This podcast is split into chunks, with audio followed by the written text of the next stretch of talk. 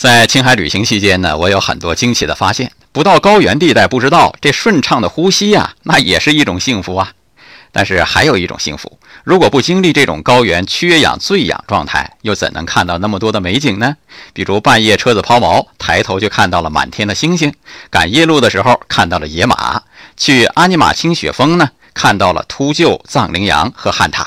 在高原地带，那里的人不向往城市生活。他们说：“你们人那么多，车那么多，我去那里干什么呢？”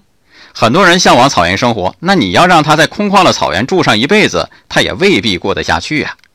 人生是多么公平啊！当你得到一样东西，你可能要付出一点什么做代价；当你失去一样东西的时候呢，你又可能得到某样东西做补偿。